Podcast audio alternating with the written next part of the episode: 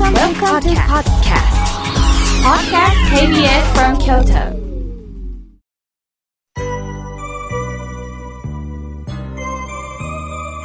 さあ、ここからはたくさんのメッセージをいただきましたので、順に紹介をさせていただきます。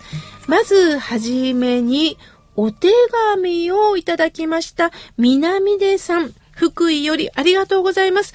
新聞の切り抜きがありますね。わかりました。妙慶さん、今年も蓮女上人の護衛を東恩願寺から福井県のあわら市の吉崎東別院までお運びする蓮女上人護衛道中。このことをぜひ伝えようと思ってペンを取りました。昨年はコロナ禍の中すべての工程で車の移動となりました。今年は吉崎別院までの約8キロだけですが、護衛を交代で背負って運ばれました。私も2時間弱の間ではありましたが、ついて歩かせてもらいました。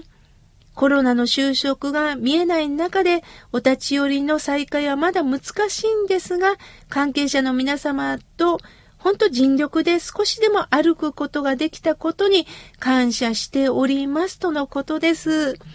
たくさんの新聞記事出てるっていうことはどれほど話題になってるかっていうことなんですよね。また南出さんは妙慶さんの知り合いの僧侶の方が取材なさってますよとのことです。そうなんですよ。あの、福井にある新聞社に勤めてる富士山。私の法友なんですが、僧侶でもあるんです。新聞記者さんでもあるんですね。だからこのご江道中の取材はもう一石二鳥だと思います。わざわざこうして伝女上人の護衛を歩きながら運ぶというのは、ただ本当に大切な仏教のそういった記念物を運んでるんではないんですね。お心を運んでるんです。歴史の歴という字はね、一生懸命歩くという意味があるそうですね。先人の皆さんが歩いて歩いて伝えてくれたその教えを、この私たちが受け止めていくということです。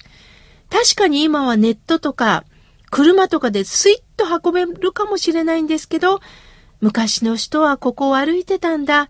歩きながらでも命がけで私たちに生きる中で大切なことを伝えてたんだというこの伝統は、今コロナ禍の中では難しい人が集まることは難しいかもしれないですけれども、せめて数分、数時間の中でも、それを先人に習って味わいたいな、改めて南出さんのお手紙をいただきながら感じたものです。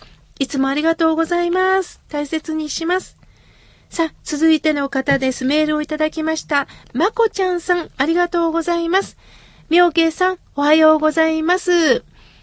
実はコロナ禍で退職しまして、次のステージと思ってハローワークに通いました。担当の方は、年齢はまだお若いし、働けますよって言ってくれたのに、不採用でした。もちろん会社や職場にもよりますが、年齢の壁って大きいんですか？でも諦めずに挑戦したいと思いますとのことです。確かにね、会社の条件としては何歳までっていうのがあると思います。まあ、これはね、もちろん体力的なこともあるんですが、若い方に限るっていう方はね、雇用の問題もあると思うんですけども、柔軟に対応していただけるかっていうのもあると思うんですね。ある程度年齢を重ねた方っていうのは、もう実績と知恵がありますよね。その知恵を活かしていただく。会社によってはどうかその知恵を私たちに貸してくださいっていうところがあるんですが、中にはほんの一部なんですが、その実績知恵を、まあ、売りにしてしまう。自慢にされてしまうと、若い人とうまくやっていけないっていう可能性もあるんですよね。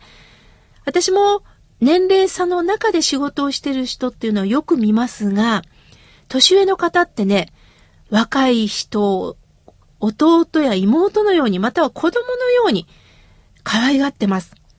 ですから、私はどんな人とも仲良くできるんですよ。これをぜひ売りに、まっこさん、頑張ってください。応援しております。さあ、続いての方です。小山さん、山形県よりありがとうございます。妙慶さん以前雑草についてお話ししてましたね。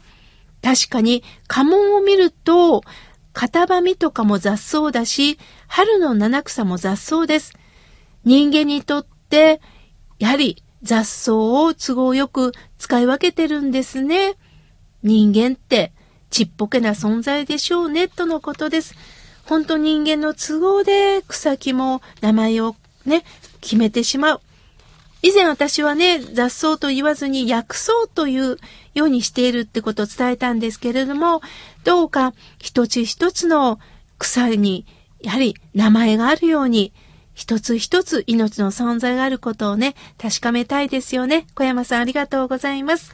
続いての方です。メールをいただきました。ジョージさん、いつもありがとうございます。私の都合で合唱するのは都合患者なんですね。一水試験。いろんな見方があるんですね。本日もどうぞよろしくお願いします。きっと、ジョージさんは番組が始まる前にメールをくださるんですね。本日もよろしくお願いしますとおっしゃる、その気持ちに私もあったかくなりました。さあ、続いての方です。メールをいただきました。えー、組山より、いつもためになるご報はありがとうございます。妙慶さんは過去の失敗は施しでと聞いて心が楽になりました。以前テレビ番組で自転車の修理屋さんが出ていました。お浄土に貯金をしてるってお話に心響きました。僕もお浄土に貯金できるようにと思います。なるほど。貯金か。本当ですよね。施しをさせてもらうことによって、ちょっとずつ、またお浄土に帰って、仏様の世界で、新たな世界が開かれるんですよね。ありがとうございます。さあ、続いての方です。南天の赤い実さん、ありがとうございます。奈良よりいただきました。いつも楽しく聞かせていただいております。今日美味しい井村さんの羊羹が届きました。人間生きていればこんな嬉しいことってあるんですね。主人が認知症で毎日いろいろあります。でも、妙慶さんが教えてくださる前を向いて焦らずにゆっくり歩こうと思ってます。81歳になって妙慶さんのお話を聞かせてもらうこと、少しでも成長できること、本当に嬉しいですとのことです。そう言っていただいて本当にありがとうございます。さあ、続いての方です。ラジオネーム、あずきさん。妙慶さん、毎日コロナのニュースで心が沈みます。夜は翌日、明日、妙慶さんの日だわーとワクワクしてるんですよ。金曜日の夜、そんな気持ちで布団に入るんですよ。大げさじゃないんですよ。本当です。ありがとうございます。金美曜日の夜、そんな気持ちで、こうして迎えてくださるんですね。私もいつも金曜日の夜は明日放送だと思いながらね、ワクワクしております。同じ気持ちです。これからも番組支えてください。さあ、続いての方です。ラジオネーム、ひでみさん、ありがとうございます。楽しく聞いています。畑の作業も頑張っています。そうですか、ひでみさん。何ができるんですか？また教えてくださいね。さあ、続いて、木原さん、ファックスをわざわざくださいました。ありがとうございます。妙慶さん、コロナが収まりませんね。外出を控えるようにと、知事さんが頭を下げてお願いされているにもかかわらず、関係なく外出される方がいます。近場の空間、確かにいくらでもあります。でも、若い人が特に目立って、コロナの怖さが分かってないのかなとのことです。いや、これ本当にね、温度差があると思うんです。実際、コロナになった方が、今いろんな方がね、もう名前を名乗って、私たちにメッセージを届けてます。どれだけ苦しかったか、どれだけ不安だったか、それをどうか知ってくださいっていうね、メッセージを聞いたら、一言ではないし、ましてや医療従事者の皆様のご苦労を考えたらね、本当に協力しなければいけないなと思っています。私もね、正直言ってね、あそこ行きたい。もう一歩、あそこに行きたいって言った時に、待てよ待てよと思いながら U ターンしております。もちろん、あの、スーパーの買い物とかには行くんですが、極力、あの、考えねばなぁと思っております。木原さん、ありがとうございます。さあ、続いての方です。えー、お名前が書いてませんね。妙慶さん、いつも楽しみにラジオを聞かせていただいております。私は夫が11日間の仕事休みで2人の生活でした。夫が命令口調に話すのに我慢ができず、強い口調で責めてしまいました。あらら、どうしましょう。かわいいですね。あららっていうのが絵文字ですね。人間ね、やっぱ長い間ずっと過ごしてると、やっぱり衝突しますよね。それはもうわかります。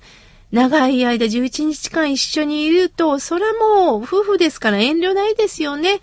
また言ったら言い返してしまう。余裕がなかったら、わーっと叫びたくなる時はありますよね。この気持ちは本当にわかります。その中でもしも強い口調で言ってしまった時には、ある時には、ごめん、昨日傷つけたっていうふうに、まあ、一言、あの、ごめんっていうふうに言えば人間っていうのはね、必ず回復すると思います。もしも言いにくかったら、例えば、井村屋さんの肉まん、あんまの袋の上に、昨日ごめんね。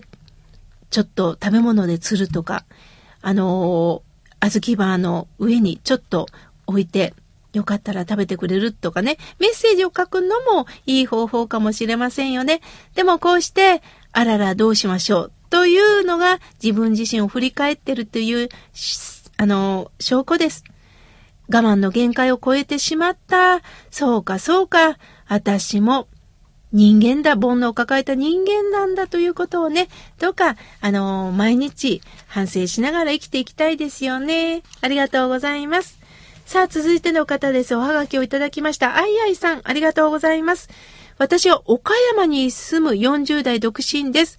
妙慶さんの幸せを呼ぶ108の知恵を読み、感動し、それからラジオを聞いております。これからもよろしくお願いします。とのことです。そうですか、岡山よりようこそ。幸せを呼ぶ108の知恵、ありがとうございます。また、あの、中身感想をね、お寄せください。まだまだたくさんのメッセージをいただきましたが、来月紹介させていただきます。